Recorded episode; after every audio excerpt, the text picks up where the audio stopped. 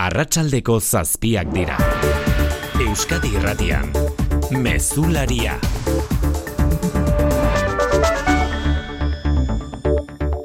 Arratxaldeon guztioi Poloniako presidentearen adierazpen honek baretu du giroa arratsaldeko lehen orduan inorkeztu naita Polonia erasotu.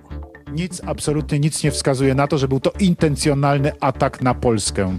Lehen ikerketa eginda ondorioztatu du Poloniak bart iluntzean bi nekazari hiltzituen misila etzela jaurti Poloniari zuzenean eraso egiteko.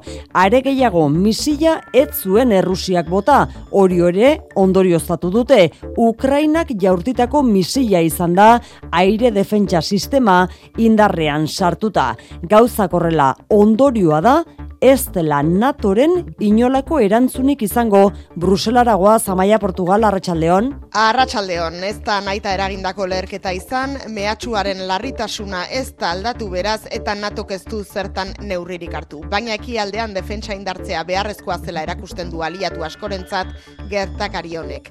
Jens Stoltenberg idazkari nagusiak pare bat minutu aski izan ditu zalantzak usatzeko, ez dago Errusiak NATO erasotzeko asmoa duela iradokitzen duen zantzurik, eta itxura guztien arabera Ukrainako aire defentsaren misil batek hilditu bart bilagun Polonia. The incident was likely caused by a Ukrainian air defense missile. Baina errua ez da Ukrainarena, Errusiarena baizik Stoltenberren hitzetan zilegitzat du Ukrainak bere burua defendatzea eta alako ez beharrak eteteko Errusiak gerra bukatu behar duela berretsi du.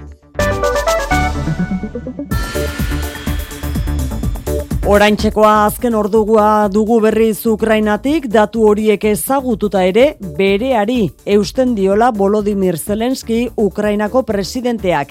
Esan berri du zalantza izpirik ez duela misila ez dela Ukrainarena. Bere ala egingo dugu Poloniara zuzenean, bertako berri jasotzera, baita Zelenskiren azken hitz horiek jasotzera ere.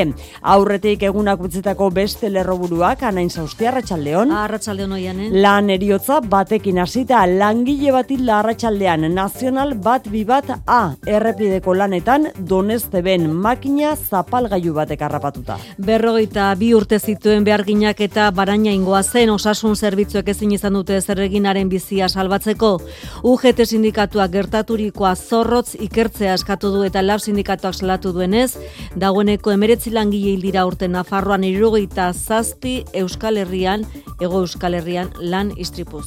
Ara maiorekin ere bat egin behar dugu martxan da bertan herri batzarra Statcraft enpresak eraiki asmo duen parke eolikoaz lehen eskuko informazioa jasotzeko gorka peinagarikano dugu bertan arratsaldeon gorka.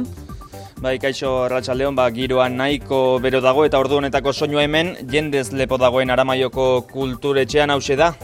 Zonaldea berez eh, ondasun patrimonialetatik kanpo dago da. Guk babesten dugu hori.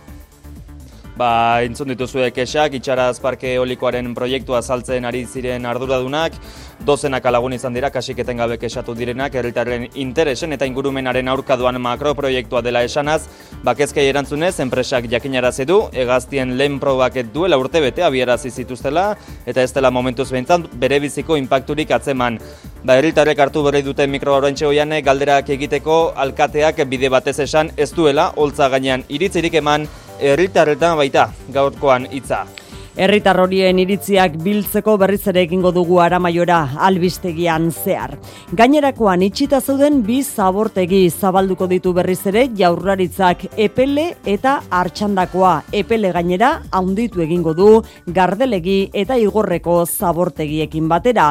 Horrela bete nahi du jaurlaritzak zaldibarko zabortegiak utzitako utxunea. Ondakinen kudeaketarako planak aurre ikusitako azpiegiturak eraiki bitarten egingo da hori, arantxatapia ingurumen sailburuak adirazi du ondakinen kudeaketa osoa Euskal Autonomia Erkidegoan egitea dela helburua. Erkidegoan behar dugu ondakin guztiak kudeatu. Ezin dugu e, gure dependentzia eraman aldameneko erkidegoetara. Guk egin behar dugu eta zikloa ondo itxi behar dugu. 2000 eta hogeita amar urtera arteko bide horria zehaztu du zabortegin kasuan, jolaritzaren asmoa da, ondakinen birziklapena bultzatzea eta valorizazio zentroa deiturikoak irekiala zabortegiak istea. Botere judizialaren kontseilu nagusiak gaitzetsi egin ditu soilik bai da bai legearen aplikazioaren arira hainbat epaiek jasotako erasoak dio. Tartean Irene Montero, e, berdintasun ministroak egindako hitz hauek gaitzetsi ditu epailen organo nagusia. Vamos a reforzar la formación a todos los operadores judiciales para que esos estereotipos, ese machismo, no lleve Epai machista direla arazoa eta epaitegetan formakuntza bultzatu behar dela dio Montero, que epaile konservadoreak zein progresistak aurka agertu bira eta nabarmendu dute legea aplikatu besterik ez dutela egiten. Pesoeko hainbat ministro legea ber aztertzearen alde agertu bira, Pedro Sánchez presidentea berriz, epaitegiek irizpidea batzer, bateratzearen alde. Kiroletan, aritz gaiastegi arratsaldeon. Arratxaldeon, oiane. Gizonezkoen kopako zozketa eginda Madrilen, bederatzi euskal taldeek beraz, badakite nor izango duten aurkari. Bai, eta euretako lehietako bat, Euskal Derbi izango da gainera, zestauk eta atletikek las janazen jokatuko duten hain zuzen ere gainerako kanporaketak hauek dira. Arenas, Valladolid, Gernika, Celta, Real Unión, Mallorca, Arnedo Osasuna, Koria Reala, Ibiza Eibar eta Merida Alabez. Bigarren kanporaketako neurketak abenduaren hogeitik hogeita bira jokatuko dira. Saskibaloian, Eurokapeko ligaiskako partia jokatuko dituzten lointek Gernikak eta Ideka Gipuzkoak sortzetatik aurrera, biak etxean hariko dira, Kelten talde Alemaniarrak bizitatuko du maloste eta Lion indartzuak gazka. Eta eskubaloian, gizonezkoetan, bidazoak ademarren kantxa bizitatuko du, bederatzietatik aurrera. Laboral kutsak babestuta eguraldia eta trafikoa. Eguraldiaren iragarpena euskalmeten, maialen izak, arratsaldeon. Arratxaldeon, bihar berrirore fronteak urbilduko zaizkegu. Goizean oraindik egomendebaldeko aize ibiliko da eta euri apur bat egingo du. Gero, eguerdi aldera, aizea mendebal ipar mendebaldera aldatuko da, bolada gogorrekin kostaldean, eta arratsaldean euri gehiago egingo du. Kantauri xurialden berezeki. Bertan zaparradak sarri botako baititu. Baliteke gainera, ekaitzak jotzea. Horrez gain, haizearen aldaketarekin bat, temperaturaren beherakada nabarituko dugu, eta arratsaldean nabarren freskatuko du. Trafikoan ana, arazori bai. Bai, eragozpenak abantzadan, Bizkaia segiru zazpi errepidean erandio parean autoiladak daude, trafiko istripu baten ondorioz, orain disaitasun gutxi dugu, gertatu berri delako, getxorako bidean daude, autoiladak erandion esan bezala abantzadan. Une honetan Bask Kulinari Centerren aurtengo saria jasotzen ari da berriz Sierra Leonako Fatmata Binta sukaldaria. Fulani tribu nomadako kidea da bera bere herriaren kultura ezagutarazten ari da munduan zehar emakumekin lan egiten du. Eta Fonio izeneko zerealaren sustapenean dabil Afrikako goseteari. Aurre egin nahian horregaiti guztiagatik saria eun mila euroko saria fonioaren landaketan erabiliko duena gana herrialdean duen proiektuan. Fonio for me is, is a huge focus. This prize is going to create a space for us to work closely with farmers Bat matabinta sukaldariaren ekimena beraz, ordu honetan bertan saritua bas kulinari. Senterren arratsaldeko zazpiak eta zortz minutu ditugu teknikan eta errealizazioan xanti gurutxaga eta Xabier Iraola Poloniaragoaz zuzenean. Euskadi Irratian, Mezularia, Oiane Perez. Poloniako gobernuak eta NATOko aliantzak biek uste dute bar terroristen misia Ukrainako armadak bota zuela bi pertsona hil zituen erasoa nahi gabe egindakoa dela ondorioztatu dute eta inork ez duela Poloniaren aurka jo nahi izan. Errusiaren egiletza behin baztertuta beraz, Poloniak ez dionatori bere laugarren artikulua aktibatzeko eskaerarik egin. Barsobiaragoaz bertan da, ane irazabale ite beren bidali berezia arratsalde eh? Arratsaldeon, Poloniak tentsioa gutxitu nahi du eta lasaitasuna transmititu. Barsobiako gobernuak argi esan du ez duela misilia Errusiak jaurti zuenaren frogarik aurkitu eta beraz ez du NATOko laugarren artikulua indarrean jartzeko deia egingo. Alegia, ez du erasotua sentitzeagatik kontsulta bat irekiko. Oraindik hipotesi hitza erabiltzen duen arren, Andre Duda Poloniako presidenteak esan du leherketa zori gertaera izan dela, onartzen du Ukrainako indarrek jaurtitakoa dela, baina Errusia erruduntzat jotzen jarraitzen du bere esanetan Ukraina bere burua defendatzen ari zelako. Bruselan berriz, Jens Stoltenberg natoko burua hildo berean. No indication that this was the result of a deliberate attack. And we have no indication that Russia is preparing offensive military actions against NATO. Horixe ba ez dirudiela naita egindako erasoa izan denik. Gogoratuko dugu misila landa eremuan erorizela atzo, ia inor bizi ez den eremu batean. Beraz, Barsobiak argi utzi du, Ukrainaren aliaturik handiena izaten jarraitzen duela Europako batasunean. Bada sarreran aipatu dugun hori ere bai, Volodymyr Zelenski Ukrainako presidentea hizketan aritu berri dela bereari eusten dio oraindik ere arratsaldeko adierazpenetan misila ez dela Ukrainarrena adierazi du berriz ere eta ez duela horren inguruan zalantzarik egiten gainera. Poloniaren, NATOren eta estatu batuen hipotesi nagusia baztertu du beraz Ukrainako gobernuak landerri izagirre.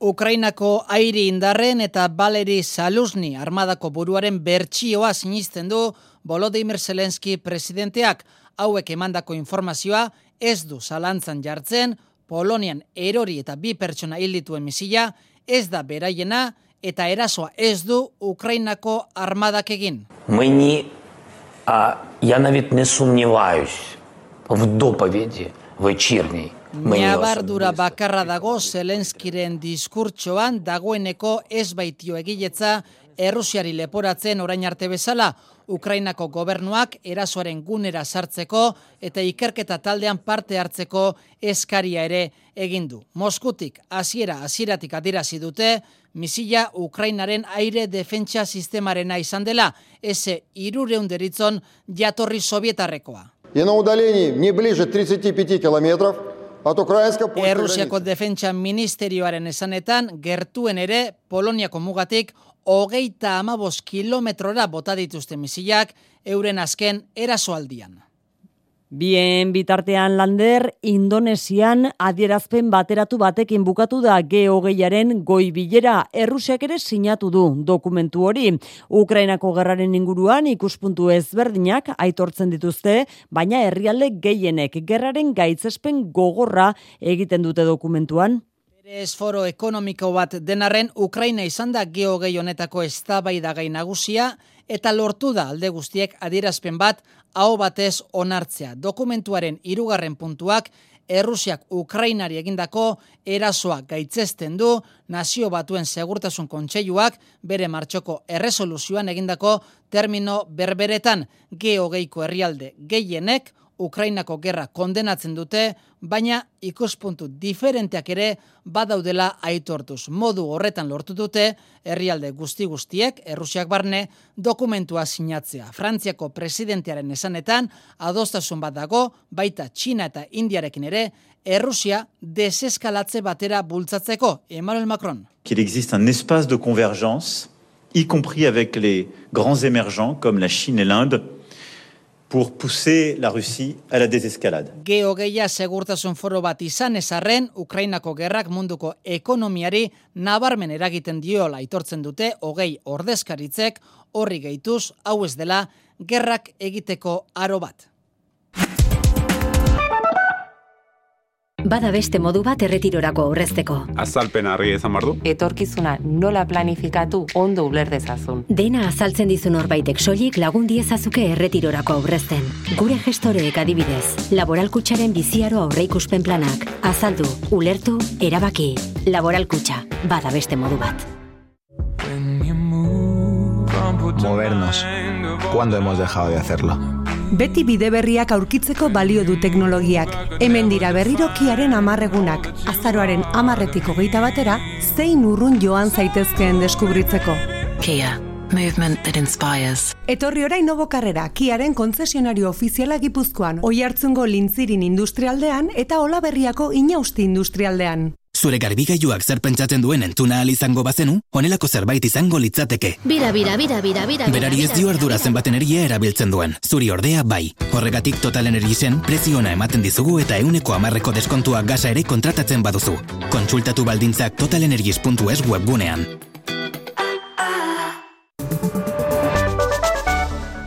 Ara maioragoaz bueltan berriz ere aurrera darrai bertan, itxaraz parke eolikoaren inguruko informazio batzarrak eunka herritar batu dira ara maioko kulturretxean lepo betetzeraino Statcraft enpresa Norvegiarraren eskutik zalantzak argitu eta lehen eskuko informazioa eskuratzeko asmoz sarreran zenion gorka peñagarikano herritarrak nahiko kesuari direla agertzen batzar horretan konta iguzu? Bai, alaxe da, giroa nahiko bero zegoela esan dugu eta bide beretik jarraitzen du. Proiektua zenbateraino dagoen erabakita horixe izan da, gehien bat errepikatu den galderetako bat, eta enpresak lehen unetik esan du ezetz, probak egiteko, baino ez dela jarri, leku provisional bat horixe erakutzi dute hemen pantalla batean. Leku hori ezagutzera eman da, e, txizpa berotu dagia esan, Kontua da, hasieran esan dutenetik handitu egin dela potentzia kopurua, berrogeita mairuka itzaman zuten, irurogeikoa jarri dute pantailan, hainbat optimizazio egin dituztelako John Zayas arduradunaren esanetan, baina kokalekua behin eta berez esan du ez dagoela finkatuta.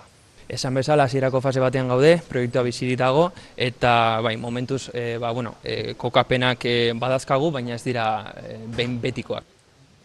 Herriaren iritziak zertarako balio duen, noraino doan hau hori ere galdekin da herritaren artean, ba, apur bat bide beretik mintzatuta lierni altun alkatea baipasa saioan eta batzarraren aurretik ez da plangintzaik, ez da osnarkenta nazionalik, hemen jarri bida parkeologio bat, zergatik hemen behar da, ez da behar, uste dugu osnarketa bat, eta plangintza bat falta dela nazionala, ez da buena hain, jaurra eritzak, dagoiko eragileek. Geroia, iritzi bat eskatza jaku puntu baten, ba, ez da nien eskumenik. Hortxe horren dana nerdixen aurketzen gara gu, ez? Bide batez esan, altuna alkateak batzarrean ez duela hitzartu herritarrei hitza hartzea dagokiela esanez. Ba, itxaraz proiektua gauzak ondo, 2008 zazpirako abian nahi du Statcraft enpresa Norvegiarrak, baina behin eta berriz azpimarratu du, azpeitian egin zuten bezala, ingurumen probak aurkakoak balira edota herria aurkabalego ez dela proiektua gauzatuko. Aramaion aurrera jarraitzen du herri batzar horrek. Aurrekontuen negoziaketari dagokionez, jaurlaritzak datorren urtean fiskalitateaz hausnarketa egiteko konpromisoa adierazi die oposizioko alderdiei behin eta berriz EH Bilduk, Elkarrekin Podemosiuk eta Alderdi Popular Ciudadanosek premiazkotzat jo dutena. Datorren urteko aurrekontuen negoziazaren baitan heldu da bai jaurlaritzaren iragarpen hori, baina gaur behintzat adostasunerako tarte gutxi dagoela islatu da bilera errondan asunarozena. Datorren urterako iragarri du bai jaularitzak fiskalitateari buruzko hausnarketa Pedro Azpiazu ogasun eta ekonomia saiburua. Irurei adierazi diegu konpromisoa hartu dugula hogeta iruan prozesua abian jartziko. Urtarrilean hitz egiten hasi eta maiatzeko hauteskunden ondoren fiskalitatean sakontzeko modua ikusten du hortazen jaularitzak aldundiekin batera egingo du eta 2014 eta 2018ko erreforma fiskalen emaitzak aztertuko dituzte. Oposiziotik EH Bilduk eta Elkarrekin Podemosiuk jada esan dute berehala hasi beharko litzatekeela horrekin PP Ciudadanosentzat konpromisoa ez da zehatza baina negoziatzeko tartea ikusten ikusten dute. Diru kontuetan hori bai hiru koalizioek diote, akordiotik urrun daudela, jaularitzak egin dizkien berrogeita malau, berrogeita bat eta hogeita zazpi milioi euroko eskaintzak maialen iriarte, miren gorrotxategi eta Luis Gordillo. Urruti dagoela Euskal Herria bilduk planteatu zituen gaietatik eta ez diola erantzuten gure ustez momentu honetan klabeak diren gai batzuri. Gutxi xamar gutxiegi aurre egiteko ditugun erronkei eta ba, gobernuak ez duela errezegi jarri akordiora iristea. No es no es la, la mejor noticia que nosotros nos hemos encontrado. Jaularitzaren almenaren baitakoak direla dio ordea Pedro Azpiazuk dena den inorkestuela ez ezkorik eman eta hirugarren bilera batera deituko ditu oposizioko alderdiak. Duela urte bete onartutako ondakinen kudeaketarako planak aurrikusitako balorazio azpiegiturak eraiki bitartean, 2000 eta hogeita marte, hogeita marrera arte sortuko diren beharrak asetzeko, jaurlaritzak itxita zeuden bi zabortegi zabalduko dituela iragarri du. Epelekoa, eta hartxandakoa horietako bat epelekoa gainera haunditu egingo du beste biz zabortegirekin batera. Zaldibarko zabortegiak utzetako utxunea beteko du horrela eta galerazi ondakinak Euskaditik kanpo eraman behar izatea. Azken helburua be ordea ez da aldatu. 2008 marrean zabortegira eramandako ondakinen portzentaia euneko ama bostera murriztea. Sisto diturria gagoitea. Artxanda eta epele berriro irekitza aurre ikusi du jaurlaritzak eta bai epele eta baita gardelegi zein egorreko zabortiak ere haunditzea. Horrekin batera, biztibieta eta bete arteko zabortigien iraupena luzatuko du. Modu horretan, valorizazio azpiegiturak prestegon arte ezinbestean zabortegira eraman beharko diren ondakinentzat nahikoa leku bermatuko du eta autosufizientzia lortu 2000 eta lautik aurrera erkidegotik zaborrak kanpora eraman beharrez izateko. Azken helburu ordea, zabortegira doazen ondakinen kopurua eun euneko amabostera murriztea da. Helburu horrekin, 2000 eta hogeita irutik aurrera, enpresek amar euroko kanona ordaindu beharko dute zabortikira eramandako ondakin tona bakoitzeko. Jaurlaritzaren asmoa da, Euskadin kanona hogei eurokoa izatea 2000 eta hogeita lautik aurrera. Gainera, valorizazio azpigiturak eraikitzen doazen bitartean, zabortegiak isten joango direla iragarri du, Arantxa Tapia jaurlaritzako ingurumen sailburuak. 2000 eta hogeita bian utilua larrabetzu eta urrutzuno e, itxi, itxi egingo dira. Hogeita iruan berterrekoa Lapatx, Urteta, San Marcos eta Mutiloa. Hogeita lauean sasieta, hogeita bostean bete arte biztieta eta epele, eta hogeita margarren urtean hartxanda itxiko da. Gauza korrela, 2008 marretik aurrera, gardelegi, igorre, zaila eta aizmendi baino ez dira zabali geratuko. Horrekin baterea, tapiak jakinarazi du, zabortegien egon kortasunari buruzko ikuskapenak urtero egingo direla aurrerantzean, eta bermatu egingo dutela, zabortegi pribatuen jabeek nahikoa diru dutela gordeta, behin zabortegia itxita egin behar diren langustiak ordaintzeko. Bi erabaki hauek neurri baten zaldibarko zabortegian ikasitakoaren ondorio ere badirela, onartu du Arantxa Tapia seilburuak. Espainian zehar geroz eta gehiago dira euren espetxe zigorra murriztuta ikusi duten sexu erasotzaileak azken orduetan soilik bai da bai deritzon legea aplikatu ondoren. La manadaren kasua izan zen legea hau bultzatu zuena, bada manadako kide batek ere ikustezake bere zigorra murriztuta legearen helburuaren kontrakoa zuzen, testuaren letra txikia tarteko. Gauzakorrela legea erreformatzea aztertu behar dela errepikatu dute gaur gobernuko hainbat ministro sozialistek.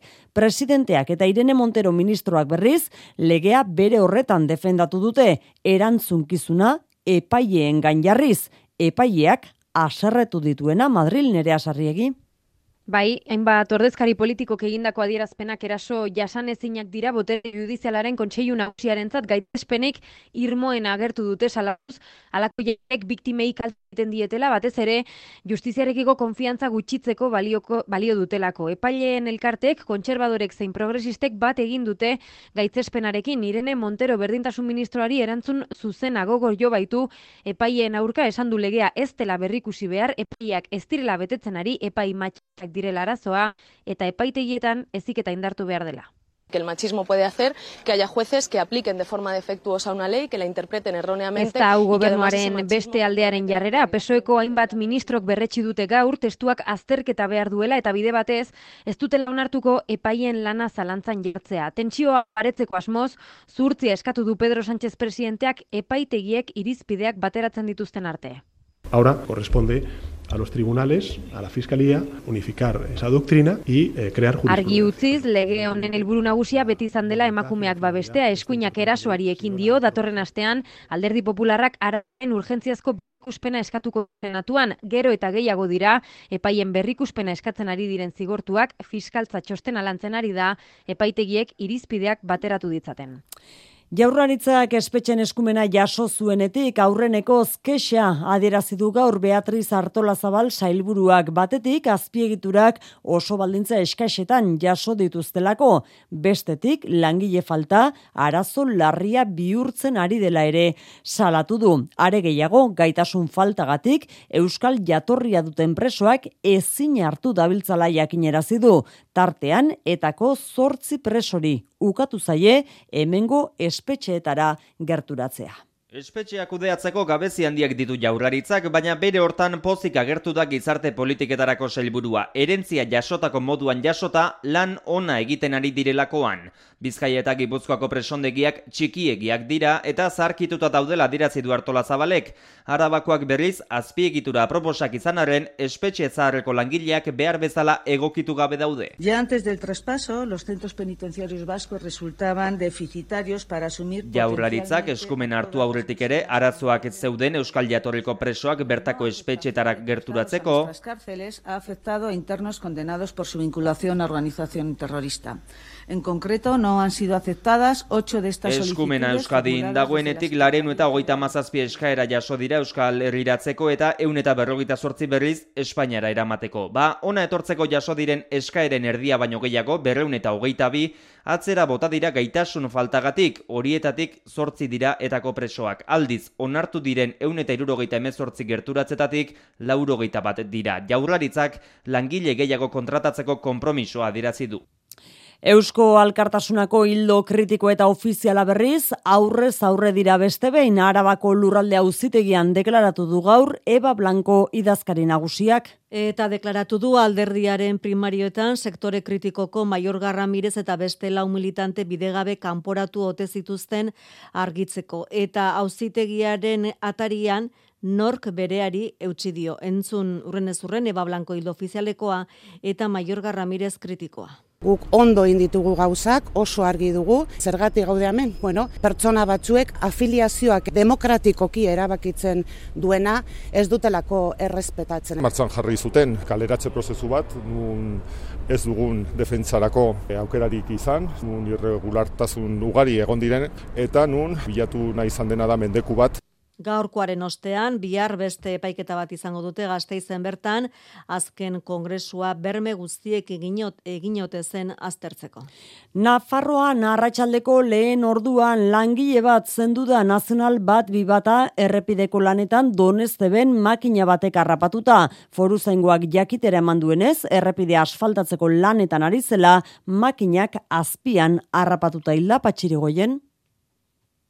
Ez beharra, ene hogeita bata errepidearen berrogeita bederatzi garren kilometroan gertatu da, kontxa zerbitzu unetik gertu, bide hau hobetzeko lanetan ari zirela asfaltatzeko makina zapalgailu batek langile harrapatu du. Bertara zonaldeko medikua, suitzaileak eta foru zaingoaren patruilak urbildu dira, baina ordurako hilik zegoen langilea berrogeita bi urte zituen eta barainainen bizi zen, foru zaingoak hartu du gertatu dena ikertzeko ardura.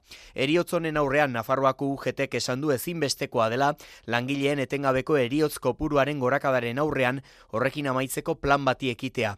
Bitartean lab sindikatuak oharbidez salatu du sindikatuko hainbat kide bertaratu direnean eta hilotza oraindik ere lurrean zegoela lanekin jarraitu dutela makinek. Nafarroako gobernuak sustatutako obra dela esanez, oraingoan azalpenak espero ditu lab sindikatuak. Honek egiten duen kontaketaren arabera urte hasi zenetik irurogeita zazpi langile hildira Euskal Herrian lanean ari zirela. Zortzen urteko espetxe zigorra ezarri die epaileak Pilar Arbulo irurogeita mabosturteko gazteiztarraren eriotzaren kasuan auziperatutako bi akusatuei. 2000 eta emeretzian haren etxeko igogailuan lapurreta egiteko helburuarekin indarrez erasotu eta hilketa ez zuhurtziagabekeriazko homizidioa leporatu die epaileak irati barrena gazteiz konta eguzu. Bai, hilketa delitutik salbuetxi ditu epaiak, baina lau urte eta hiru hilabeteko espetxe zigorra ezarri die zuhurtzi agabekeria egindako giza hilketa egotzita. Beste lau urteko espetxealdia ere bete beharko dute biktimaren etxean indarkeriaz lapurreta egiteagatik. Gogoratuko dugu Pilar Arbulo irurogeita urteko gazteiztarra arambizkarra uzoko bere etxean erasotu zutela 2008ko maiatzaren amabian eta bertan bi akusatuek lapurreta eginaian larri zauritu zutela bi egun beranduago hil zen. Fiskaltzak hilketa delituagatik hogeita urteko kartzela zigorra eskatu zuen akusatu akusatu bakoitzarentzat, baina epaiak ez du uste hilketa izan zenik, homizidioa, baizik. Kartzela zigorra ez ezik hogeita mar mila euroko kalte ordaina ere, ordaindu beharko diote auziperatuek biktimaren familiari, publiko egin berri den epaia ez da behin betikoa izan ere, defentsak, amarreguneko epea izango du orain, Euskadiko auzitegi nagusian elegitea aurkezteko. 3, 2, 1 boosters ignition, and liftoff of Artemis 1. Nasako Orion espaziontziaren hotxak genituen horiek berrogeita marrurte geroago gizakia ilargira itzuldadin martxan jarritako Artemis misioaren hotxak Mikel Jartza. Goizeko zortziak laurden gutxietan aireratu da Artemis eta pozarren ospatu du Charlie Blackwell Thompson misioko zuzendariak. What you have done today will inspire generations to come. So thank you for your resilience. Misioa posible egin duten hogeita mar mila pertsonen lan neka ezina goratu du eta etorkizuneko belaunaldiengan utziko duen arrastoa nabarmendu. Artemis martxan da eta helburua ez da edonolakoa. Gizakia berriz ere ilargira eramateko informazioa bildu. Bertan, espazio estazio bat eraikitzeko kokaleku bat topatu eta ilargiko estazio horretatik martera iristeko bidea prestatzen hasi. Alegia, honakoa, giza bizitza beste planeta batean abiatzeko entrenamendu edo trampolina litzateke. Orion espaziontzian ez toa astronautarik, bidaiaren segurtasuna neurtzeko balioko duten hiru maniki eta bi panpina baizik. Hogeita bostegunetan, Artemisek 2 milioi kilometrotik gorako bidea egingo du. Gizakiak eramateko prestaturiko espazio ontzi batek sekula egin duen biderik luzeena, eta koetea ere historiako handiena da, 2000 eta seireun tonela dako pisua eta amazazpizolairuko eraikin baten altuerakoa. Aurre ikuspenak betez gero, gizakia 2000 eta hogeita bostean itzuliko da ilargira, lehenengoz emakume bat eta pertsona ez zuri bat espaziontzian direla.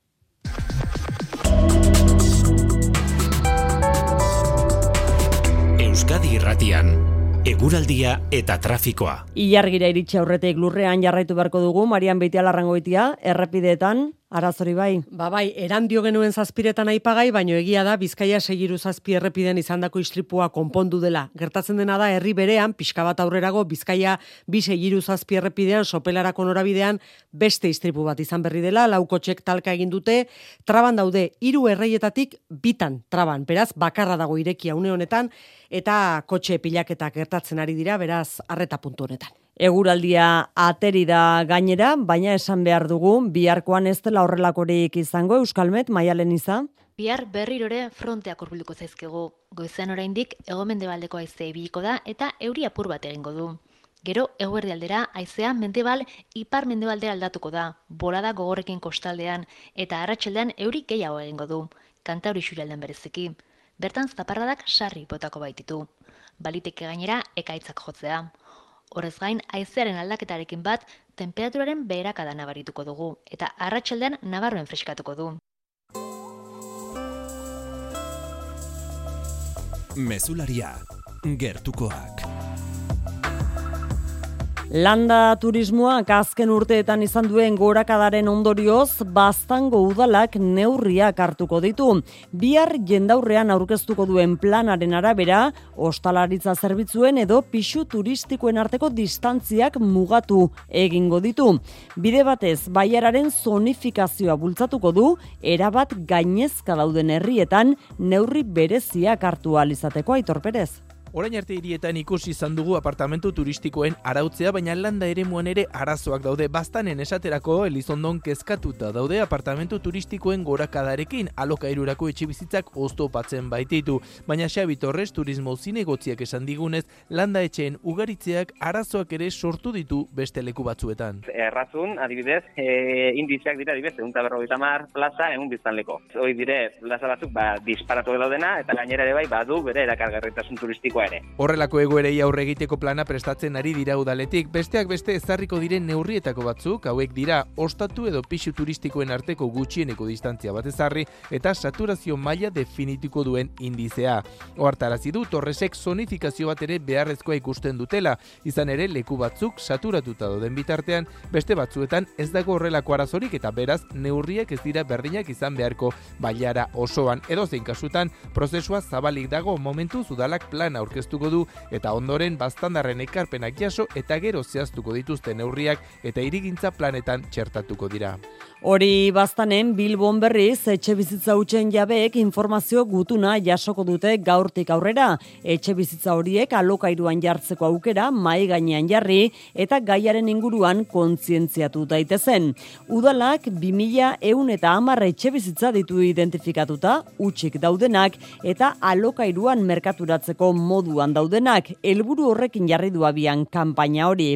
Iraiera arte eta ia urtebetean berreun etxe bizitza mobilizatzea lortu dute. Olatzarrirola bengoa.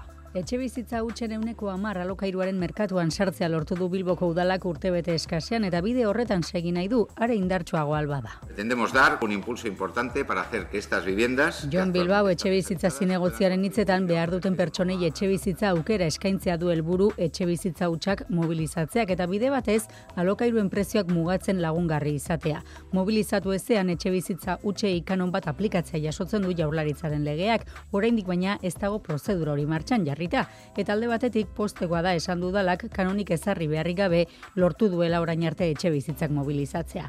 Jabeengan kontzientzia sortu nahi du eta izan ditzaketen beldurrak usatzeko informazio guztia eskaini horretarako hilabeteko epean informazio bulego bat jarriko du martxan unamuno plazan eta kontzientziazio mezuen kanpaina bat ere abiatuko du hilaren amaieran. Baionaldeko irigunean berriz etxegabekoak laguntzeko plana indartuko dute urtero neguan e, egin ohi dutenez. Gurutze gorriak itzuliak egingo ditu horien bila aterpe beharra ote duten jakiteko. Laguntzaile bilari da. Gurutze gorria zerbitzu hori bete alizateko andonilizeaga. Gaueko itzulietarako jendesekan baionaldeko gurutze gorria gauer dira arte ezker eskuin etxerik gabekoak bilatzen dituzte bi ibilgailurekin. Etxegabeak berreun eta berroita eta irureun pertsona artean gutxi gora bera. Usaian, hogeita mar laguntzaile itzulian, hogei bat gehiago nahi dituzte orain, zerbitzua beramatzeko Jean-Pierre Oriol, presidenteak dio, COVID-aren amaierak ez duela lagundu. Osasun krisian sekulako lana egin zuten adibidez gazteek eta behin amaituta naikeria hori apaldu da général, il a une générosité naturelle. Gaztek berezkoa dute elkartasuna, ulertzekoa da denbora batez lasaitzea, baina ez dugu dudarik berriz izanen ditugula hemen laguntzen. Gainera, iragan urteko negua epela izan zen eta horrek laguntzaren lasaitze bat ekarri zuen.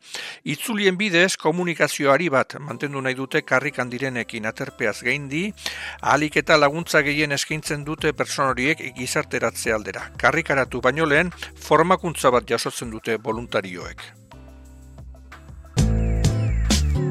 Kultura leioa. Eta kulturan ere lapurdin jarraitu behar dugu Willis Drummond talderra lapurtarra bueltan baita bere oiko soinu eklektiko eta pertsonalarekin. Hala ere, ostiralean salmentan jarriko den diskaren bederatzi kantuetan gizartegai ugari jorratzeko tartea dago. Hala nola, mugen zentzugabetasuna, inguru giro krisia edo osasun mentala. Taldekideek adierazitakoaren arabera, kontraesanen ardatzaren gainean idatzetako diska da. Hala ere, zuzenean kantuok ikusi izango dira azaroaren hogeita zeitik aurrera Bilboko kafe antzokean egingo da aurkezpen kontzertu hori Iker Zabala.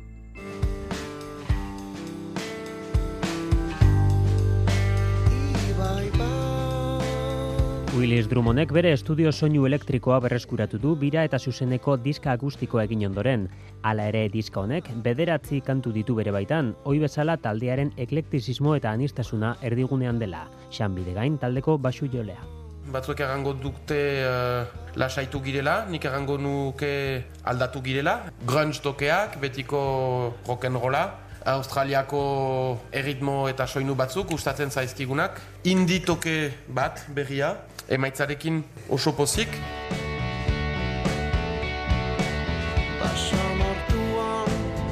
Shorebreaker estudioan grabatua, irurogeita margarren amarkadan bezala lan egin dutela adierazi dute, instrumentu guztiak batera eta gela berdinean zirela. Edo nola, soinua erabat garaikidea dela adierazi du jurgi ekiza, gitarra eta hotxak batez ere hitzetan aragitzen da hau.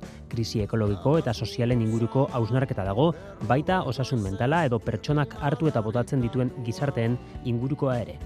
Bakoitzak ditugun kontraesanak, eta hala ere hautatu dugu izen bezala, ba, justuki kontraesan asko ikusten genuelako, bai munduaren funtzionamenduan, eta baita bakoitzaren funtzionamendutan ere. Willis Drummond bestalde, laukote da berriro ere, Vincent Bestaben gitarra eta teklatua taldekide bezala egonkortu baita.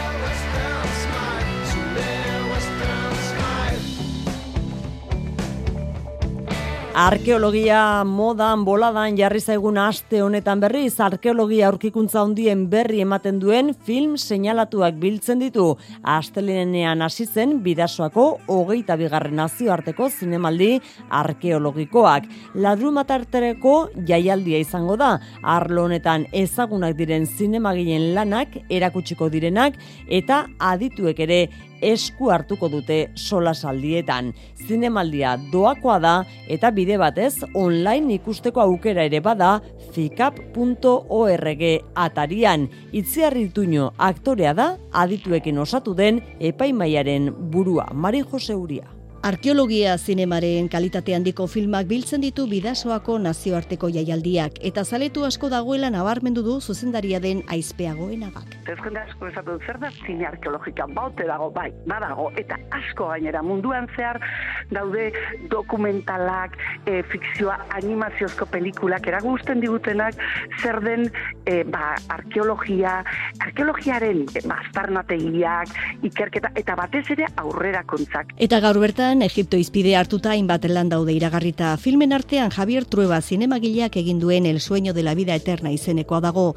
Bera ere bertan izango da Amaia Kulturgunearen aretoan. E, Javier Trueba, Trueba anaietako bat, bat Javierrek batez ere arkeologiari buruzko dokumentalak egiten ditu hori da bere bizitza eta bere mundua, ez, eta bere espezialitatea. Eta Javier bera etorriko da bere filma orkestera. Eta filmen ondoren egingo diren solasaldian esku hartuko duen beste adituetako bada Xavier Peñalber bihar etruskoen inguruko filmaren aritik. Eta da etruskoak, zibilizazio misteriotsu bat mediterranean ikeragarri filma ederra ratzaldeko bostetan. Eta gainera Xavier Peñalberrekin aurrez aurre basolazean hitz egiteko aukera izango du bertara gerturatzen danak. Eta e, gauean, e, zazpitan, amaia aretoan, kulturzentroan izango da antikitera kosmos, benetan pelikula zoragarri bat e, Grezian aurkitutako pieza bati buruz. Zinemaldiko jaialdia doakoa da eta online ikusteko aukera ere badago fika.org atarian. Minutu bat laportu diegu gaur kirolei, aritz gaiastegi, sentitzen dugu. Gaur gainera kontatzeko ugari ez da, kopako zozketa izan baita, bederatze euskal taldek, badakiteia da, noren aurka jokatu beharko duten. Ja, kobratuko dizut, eh, kobratuko dizut, oian. Bueno, bai, kopako bigarren eh, kanporaketako zozketa gaur egin delako Madrien.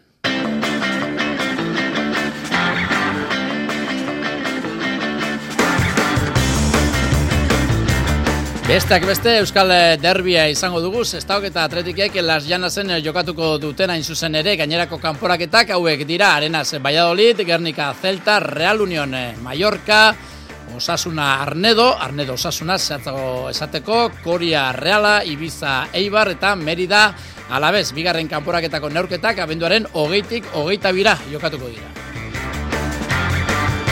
Saskibaloian, Eurokapeko ligaiskako partia jokatuko dituzte Lointek Gernikak eta Ideka Gipuzkoak sortzietatik aurrera biak etxean hariko dira Keltern talde Alemaniarrak bizitatuko du maloste eta Lion indartzuak gazka bizkaitarrek multzoko iruaren garaipena lortu gura dute eta bigarrena Gipuzkoarrek.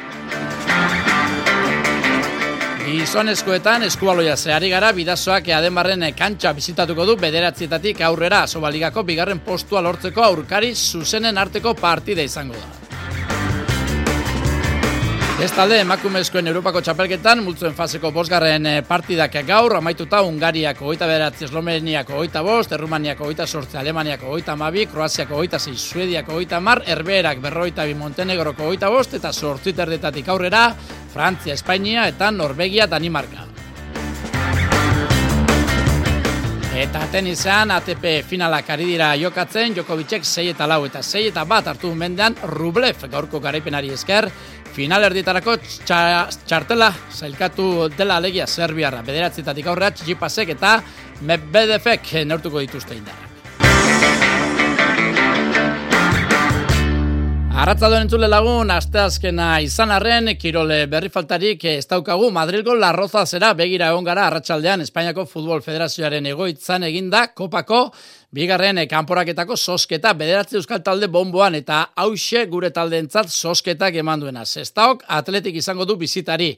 Arenasek Valladolid, Gernikak Celta eta Real Unionek Mallorca. Gainerako euskal talde guztiek etxetik kanpo jokatuko dute. Atletikek gain alegia osasunak arnedoren kontra neurtuko ditu indarrak, realak koria izango du aurkari, eibarrek ibiza eta alabezek merida. Talde guztiek arretaz jarraitu dute sosketa, baina batez ere maia apalagoko taldetan sortu du ikus mina, eurei kostatzen zaielako gehien, ba, gizonetako partidak jokatzea. Bigarren, ref maian, ari diren, taldetako jokalari bana, gonbidatu dugu gaurre gurera. Azteko, zesta horagoaz. Lander Jurrebaso, Arratxaldeon. Arratxaldeon.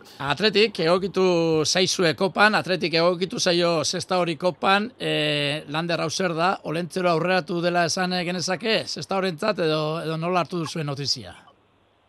Bueno, babitu, e, taldeik guztiak egon gara sortea ikusten eta eta bueno, porra txikitzu beti dugu eta asko ba atletik gure izin dugu eta bueno, ba, ba oso posik gauz eta eta ilusio handiegaz.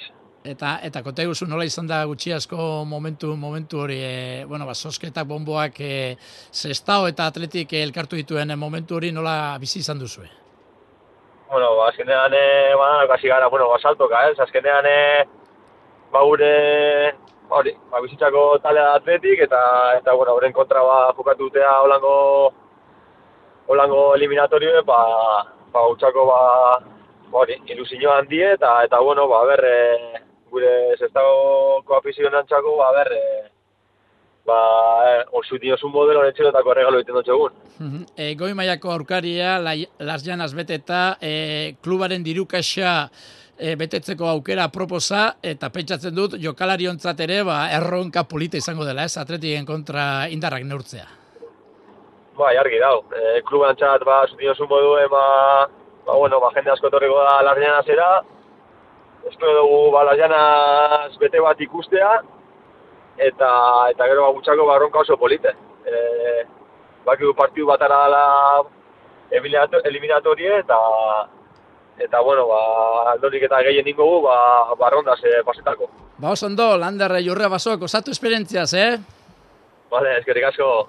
Zestaotik getxoragoa Zarenasek Baiolien aurka neurtuko ditu indarrak. Paul Alvarez, Zarenaseko jokalaria, Arratsaldeon zuri ere. Arratxaldean. Bueno, Valladolid izango da, arena zen aurkaria, bigarren eh, kanporaketan, kopan, eh, zea osapore, utzi zu sosketak, Paul?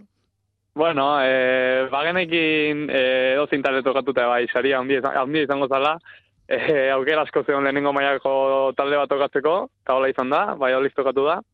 Eh, bueno, ez dakit ondoan esatea, egia esan, igual nahiago genuen atletik bat tokatzea, real bat, real bat eh, derbi izateko, baina, bueno, Baina oli tokatute bai, egia esan oso pozio gode. Bai, hori da ez, Paul, ze ala ere, e, naiz eta derbia izan ez, e, goimaiako talde baten e, kontra lehiatzea beti da berazgarria ez, jokalari gisa hobetzeko ere bai, eta gainera ba, festa handi bat izango da, partida hori.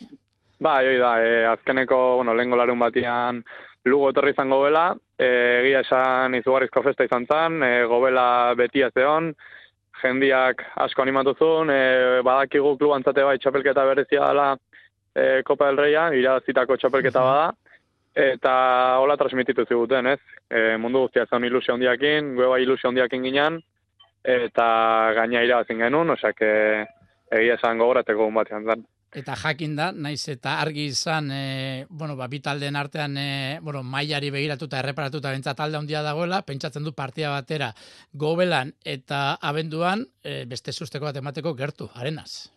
Bai, bai, egu partida e, azkeneko azela afrontatuko dugu, e, ilusio, ilusio handiz, e, goga handiz, bak gogoela berriro beteko dala, osak, e, e, abertze pasatzen da, baina gu beti bezala irabazteatako geha, e, ideia kargi dazkau, eta seguro naho gure partida ondo jokatzea dugu, ba, irabazteko aukerak izango ditugula, ezakitzen bateko izango da aukera hoi, baina seguro naho aukerak izango ditugula. Osondo, Pablo Álvarez, eskerrik asko, eta eta gozatu esperientziarekin.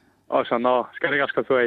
Eta bizkaiko eskuinaldetik, Gernikara jo behar dugu, taldeko atezaina eta kapitaina daukau zain, Jon Altamira, Arratxaldeon. Arratxaldeon. Bueno, Zelta, egokitu saio Gernikari, bigarren kanporaketan kopan, ze, ze hau zapure, gustora, e, sosketak eman duenarekin? bueno, e, bai, bai, azkenin lehenengo maiako talde bat da, eta, ba, posik, posik, e, beti, beti espero duzu gehiago, beti espero dugu ba, atleti edo reala edo olakoren bat, baina, bueno, bai, oso posik, zenta, jo, bizi guztien eh, primeran, eta, bueno, alimentazio polizia izango da. Leganez, kanporatu zenutenek e, penaltietan, e, lehen kanporak eta horretan, orain beste susteko bat emateko gertu? Bai, bueno, e, partidon, partidon bile joateko esperantziegaz, eta, hombre, hemen edo zein talde tokeute be, gu gure aukera gure dugu, azkenien e, txin jolasten dugu, kanpo futbola artifiziala da, eta ez da erreza izaten e, jolaztie, da, bueno, nik uste dut e, gure aukera gure dugu zela. Gernikar batetzat, e, bueno, balein kanporaketan protagonista izan zen atezain batentzat, zer suposatzen du lehen baiako talde baten kontra etxean salen aurrean jokatzeak? Bueno, ba, pelako emozioa, e, ilusioa, e, azkenen e, lehenengo maiako baten e, kontra jokatzeko aukeri ez daitek gehiago e, okingo bagun nonos. Uste dute, niko bi urtetik ez dutela jolasten lehenengo maiako talde baten aurka, eibarren egon itxenetik, uh -huh. ko erreko ma jolasten mundun atletik aurka. Eta orduntzetik ez jokatu lehenengo maiako baten kontra, eta, bueno, ekuela bilusinoa, emozinoa, e, lan egingo dugu topera, eta ia suerti deko ba, egun horretan, ez da, partidu derra atateko, eta da segaitxik ez eliminatu dizen aurrera itxeko. Eta Jon, e, abendura arte, itxaron aldea zehingo da, luze? Ez, ez, ez, ez, kopi alde batera utzi biguia geurtik, ze ligan e, nahiko eskartabiz, da azkenin gure ijaten emote duzkun e, kompetizioa ligi da, eta baino txut. Ja, azte honetan alfanon aurka ja puntuek e, atoten da hasi bigaraz, e, bestela, bestela alduko gara abendure e, bostabe goera honetan, ez da, legan esen kontra aldugaren moduen, azkenin e, ligan txarto, eta, bueno, ba, ligan txarto zauzenien, ba, dana beste era batera hartzen da. En cambio, ba, gora utxo bago zen, e, tabla erdien edo, ba, ba ilusio handia sartuko du partidu. Ba, oso ondo, orain e, gozatu eta eta etorkizunak esango digu zer datorren. Eskarrik asko? Vale, zeuri, agur. Bueno, ba, hortxe, talde apalenei egokitu zaien e, kanporaketak eta eta izan dituzten sentipenak. Bigarren kanporaketa, benduaren, hogei, hogeita bat eta hogeita bian jokatuko da, eta denei, ba, esan gabe doa, sorterik onena. Zaskibaloia, malosten eta kaskan, azken beroketa ariketak egiten, hariko dira, lointek gernika eta ideka gipuzkoako jokalariak, bizkaitarrek, keltern, talde alemaniarra izango dute aurkari, Eurokapeko multzuen faseko laugarren jardunaldean, eta azu muguruzaren taldeak berriz, Lion indartzua. Jon Hernandezek, xetasunak. Egun garrantzitsua edo hobeto esan da arratsalde gau parte garrantzitsua izango da bai malosten eta baita gaskan ere. Lointek Gernikak Rutronik Keltern Alemaniaren bisita izango du eta idek euskotronek Asbel Bileurbanena. Bi neurketak arratsaldeko zortzietan hasiko dira malosten. Lointek Gernikak aukera du multzoko bigarren postu hori ondolotzeko gaur irabaziz gero hirugarren garaipena poltsikoratuko luketelako Ana Montañanaren jokalariek orain arte jokatutako hiru partidetatik bi irabazi dituzte Rutronik Kelternen kontra Alemanian eta Movistar Estudiantesen kontra Malosten, eta galdu bakarra galdu dute etxean neurketarik galdu gabe dagoen Reier Veneziaren aurka hain zuzen ere. Hauek, itziar Aristimuñoren hitzak dira gaurko arerioari buruz neurketa zaila espero du Aristimuñok. E, oso askar mugitzen dute baloia eta eta uste dut ba, ba ondo ulertzen direla. Baina bueno, guk e, ere ba, bizkanaka bizkanaka gauzako beto egiten ari gara, e, etxean jokatzen dugu, eta eta bueno, e, guzti hori erabili behar dugu ba partidun bat ateratzeko eta gure helburuak e, lortzen jarraitzeko. Donostiarrek aldiz irabazi beharra dute oraindik sailkatzeko aukera guztiak bere horretan mantentzeko. Hiru partidetatik soilik bakarra irabazi dute etxean eh, jokatutakoa Bernoren eh, kontrako ura irabaztea lortu zuten beste biak ordea galdu egin zituzten. Horregatik gaur eh, galduz gero bazaila izango dute urrengo fasera sailkatzeko txartela eskuratzea. Gaur Asbel Bilorban talde Frantziarra dute arerio multzoko bigarren postu horretan dago partida bat gutxiago jokatuta hauek garaipen eta porrote bana dituzte garaipena hain zuzen ere IDK Euskotrenen kontra eskuratu zuten Frantzian. Partida zaila izango du aurretik gaur azu muguruzaren e, taldeak, bide batez aipatu talde donostiarrak alima denbele, hogeita bi urteko egal e, pibot senegaldarra fitxatu duela leganesetik, atzo egin zuen ofiziale klubak fitxaketa hau, alere ikusteko dago, gaur e, jokatu izango duen e, ala ez, e, gogoratu bi partida, garatxaleko zortzietatik aurrera, malosten lointek gernika, rutronik keltern eta gaskan ide kauskotren asbel bilerban. Eskarrik asko jon, pilotan Joseba Eskurdiak eta Jokin Altunak igandean Bizkaia pilotalekoen jokatuko duten lauterdiko finalak bere ganatzen du arreta guztia asteon kaiolan azken boste txapelak irabazi dituzten bi pilotariak hariko dira nor baino nor gehiago eta izarrandi horien aldagela berean egongo da zain bada espada itorre lordi. Ea zer kontatzen digun ortengo ekitaldiko animatzaile nagusiak aitor arratsaldeon. Haupa, Arratzaldeon. Okerrik ezean, eta guk ez diogu inori ezer txarriko pa, eskurdiak eta altunak jokatuko dute kaiolako finala datorren igandean bizkaian, baina zu bizkaia pilotalekuan egongo zara, takoak e, jantzita, ez beharren bat e, gertatuko balitz. E, nola zara prestatzen astea, aitor? E, lehiaketako beste dozein aste bezala edo edo lasaiago zaude? Ba, nik uste baina lasaiago, ez? Azkinien ba, e, txapelgetan e, nire bilibidi e, igandien e, amaitxu zala usteot, eta, eta bueno, e, oso pozik egin deko ibilbideakin, baina, bueno, ja le, lasai xamar, azkin ima oingo aztie nik uste ba, e, bai altunak eta bai Joseba pa e, eurek disfruto bierreko azte badala, eurek heldu di merezimendu guztiz finalera, eta, eta bueno, e, e, aldageletan takuek ipintxe, egon da, ba, ez bada, ez usteko bat e, egoten bada, baina, bueno, e, horretan e, ez dugu pentsau nahi inok, eta, eta, bueno, eurek jokatu da isila finala, e, partidua handi bat erakuti dizkura da noi, eta, eta, bueno, guk ze gudan opez, seguramente, asko gozatuko gula, eurek kantxan ikusten. Aitor, eh, ondo zagutzen dituzuzuk, eh, Joseba Eskurdia eta Jokine Altuna, bien kontra jokatu duzu txapelketa honetan gainera, eh, Eskurdiari irabazi egin zenion eta Altunaren kontra kaldu. Eh, zeintzuk dira bataren eta bestaren eh, indarguneak? Bueno, ba, eh, Joseba nik uste oso pelotari ba, indartzu bat dala, eh, aireko joku oso ondo menperatzen dagoena, eta, eta bueno, ba, kontrari zue gainetik pasatzeko ba, kapazitatea handizeko pelotari bata eta eta jokin altuna ba igual eh hainbesteko indar hori ez dauke baino eh kontrari zue uneko unien eh, hori estudi xatzen dauen pilotari bat eh eh oso gauzak oso klarukin e, urtetzen da partidora, e, oso ondo irakurtzen dugu partiduan e, nundik norako hori, eta, eta bueno, gero ba, kalia aldeti ba, oso taktiko da, e, posturanak menperatzen dauz, eta, eta bueno, ba, ikusi da, baina zazpigarren finala jolastuko da bela, eta hori ba, bueno, ba, sozea da ez, e, sozea daukelako ba, ba bestiok ez daukio Eta, eta, bueno, e, nik uste ikusi egin finalik, e, bueno, e, audizena edo ba, izele, izele ikela, eta, eta bueno, ia ba, e, partidu, bete-beteko partidu bat demostratu oskun, eta, bueno, eta, eta publikutik behire ongoa zen da noi, ba, gozaraztu oskun. bueno, Aitor, bukatu horretik. E, kaiolan egindako lanak, e, binakako ateak zabalduko dizkizula uste duzu? Ba, nik uste esperantza pixkat e, badagoela, ez? baina, bueno, azken nintzot duzte horretan e, itxutu do zentrau bina zenik, ze, bueno, gero golpia hau dixaua e, izelekelako.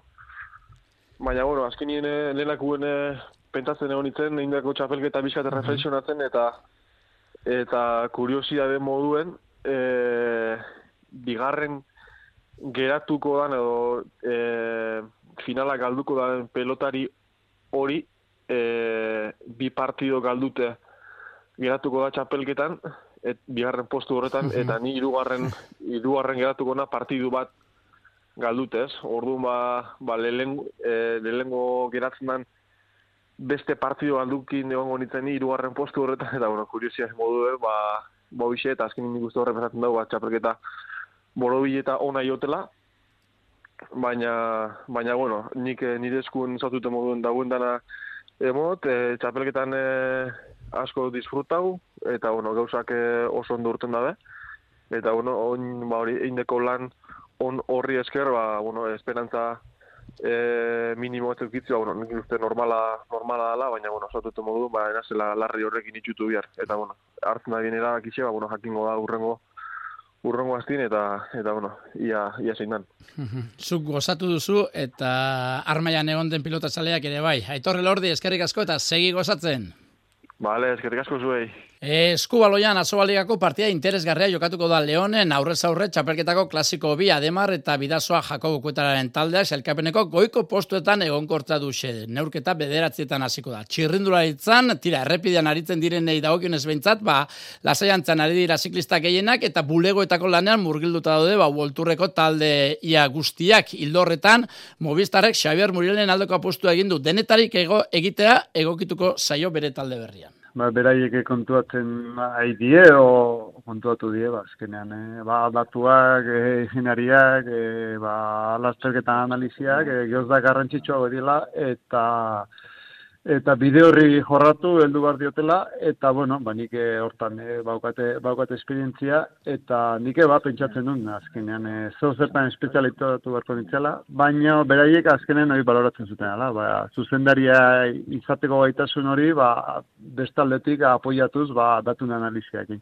Aizkoran, Iker Bizentek bi itzordu ditu azte honetan, ostiralean Nafarroko txapelketa jokatuko da, eta igandan Euskal Herriko bigarren mailako txapela, baina ez dagoera bat beteta. Elburu e, hori da, azkenen aurten, ba, bueno, denengo maia iotzea, eta, eta bueno, ba, urrengo urten bertan parte hartzea, eta, eta bueno, ba, urtengo helburutzat e, hoxe dauket, eri da, ba, bueno, e, urtea igual pixkat galdutzat bezala e, mango gainokela urtengoa, eta, eta bueno, alde hortatik, ba, pena pixkat bauket.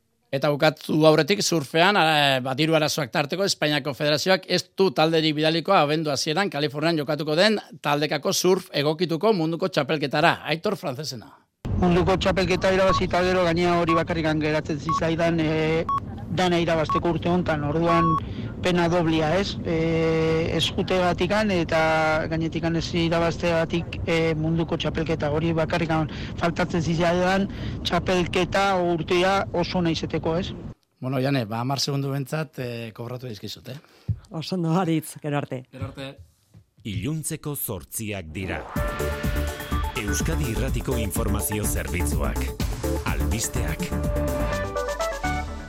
Arratxaldeon berriz ere guztioi ordu honetan bertan jaso genuen atzo Polonian misil batek bi pertsona hiltzituenaren berria. Tentsio handiko orduak izan dira ondorengoak, baina Poloniako presidentearen adierazpen honek baretu du giroa arratsaldeko lehen orduan inorkeztu naita Polonia erasotu. Nic, absolutnie nic nie wskazuje na to, że był to intencjonalny atak na Polskę.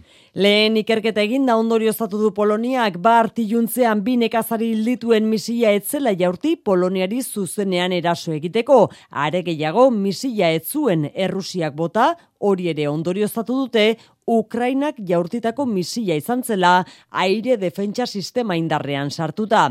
Gauzak horrela, ondorioa da, natok ez duela urratxik emango, ez da natoren inolako erantzunik izango. Ondori horiek ala ere ez ditu alde guztiak asetu. Volodymyr Zelenski Ukrainako presidenteak ukatu egin du duela ordu bete Natoren bertsioa. Misila etzen Ukrainaren adio. Odesan Ukraina bertan berri emale berezi dugu. Mikel Aiestaran Arratsaldeon Mikel. Arratsaldeon Zelenskik ez du atzera egin eta Polonian jozuen misile Rusiak jaurti zuela defendatu du. Ukrainiako presidenteak adirazpen hori berresten duten txosten militarrak dituela dio, baina ez ditu publiko egin. Kiebek Poloniari urgentziaz eskatu dio leherketaren tokira sartzeko baimena ikerketa bateratuan parte hartzeko. Zelenskik beraz ez du onartu NATOren azalpena, ziurrenik hegazkinen aurkako defentsa misil Ukrainarra dela dioena. Amerikako estatu batuek eta Kremlinek babestutako teoria. Defentsa ministerioak aprobetsatu du aire eremua istearen garrantzia ere gogoratzeko, otsaietik egiten ari diren eskaera. Ukraina bakarrik geratu da Poloniako leherketak eragindako krisi honetan. Gainerakoan anain zauzti arratsaldeon. Arratsaldeon. Lan eriotza bat dugu albiste, langile bat hilda arratsaldean nazional bat bibat A errepideko lanetan donesteben makina zapalgailu batek harrapatuta. Berrogeita bi urte zituen beharginak eta baraina ingoa zen osasun zerbitzuek ezin izan dute zerreginaren bizia salbatzeko. UGT sindikatuak gertaturikoa zorrotz ikertzea eskatu du. Eta lab sindikatuak salatu duenez, dagoeneko emeretzi langile hildira orte Nafarroan, irurogeita zazpi Euskal Herrian lan istripuz. Itxita zeuden bi zabortegi zabalduko ditu berriz ere jaurlaritzak epelekoa eta hartxandakoa epele gainera handitu egingo du eta gardelegi eta igorreko zabortegiak ere bai. Horrela, bete nahi du jaurlaritzak zaldibarko zabortegiak utzitako utxunea. Ondakinen kudeaketarako planak aurre ikusitako azpiegiturak eraiki bitartean egingo da hori. Arantxatapia ingurumen zailburuak adirazi du ondakinen kudeaketa osoa Euskal Autonomia Erkidegoan egitea dela helburua. Erkidegoan behar dugu ondakin guztiak kudeatu. Ezin dugu e, gure dependentzia eraman aldameneko erkidegoetara. Guk egin behar dugu eta zikloa ondo itxi behar dugu. 2008 urter arteko bide horria zahaztu du zabortegien kasuan, gloritzaren asmoa da, ondakinen birziklapena bultzatzea eta valorizazio zentroak deiturikoak irekiala zabortegiak istea. Botere judizialaren kontseilu nagusiak gaitzetxe egin ditu soilik bai da bai legearen aplikazioaren arira hainbat epaiek jasotako erasoak dio. Tartean Irene Montero berdintasun ministroak egindako hitz hauek gaitzetsi ditu epailen órgano nagusia. Vamos a reforzar la formación a todos los operadores judiciales para que esos estereotipos, ese machismo, no lleve Epai a machista direla arazoa eta epaitegietan formakuntza bultzatu behar dela dio Monterok. Epaile konservadoreak zein progresistak aurka agertu dira eta nabarmendu dute legea aplikatu besterik ez dutela egiten. PSOEko hainbat ministro legea beraztertzearen alde agertu dira Pedro Sánchez presidentea berriz epaitegiek irizpidea bateratzearen alde. Eta errepidetan ana, arazoekin jarraitzen du gordonetan. Alaxe da autoia da, oraindik abantzadan Bizkaia seiru zazpi errepidean, hiru autoren arteko istripua izan delako, erretiratu dituzte bilgailuak, baina oraindik autoia da daude getxorako bidean. Eta Nafarroan, Esteribarren, larogita sei urteko gizonezkoa desagertuta dago, zabaldika mendi inguruan. Berak deitu du goizean, nora ezean galduta zegoela esanez, bere ala hasi dira, haren bila, baina oraindik ez dute topatu. Eguraldiari dagokionez, euria itzuliko da bihar, maialen iza. Bihar berrirore fronteak hurbilduko zaizkigu. Goizean oraindik hegomendebaldeko haize ibiliko da eta euri apur bat egingo du. Gero eguerdialdera haizea mendebal ipar mendebaldera aldatuko da. Bolada gogorrekin kostaldean eta arratsaldean euri gehiago egingo du. Kantauri xuraldean bereziki. Bertan zaparradak sarri botako baititu. Baliteke gainera ekaitzak jotzea. Horrez gain, haizearen aldaketarekin bat, temperaturaren beherakada nabarituko dugu, eta arratsaldean nabarmen freskatuko du. Aterkia eta beroki hartuta itzuliko gara beraz bihar mezularira, ondo izan bihar arte. EITB Zure komunikazio taldea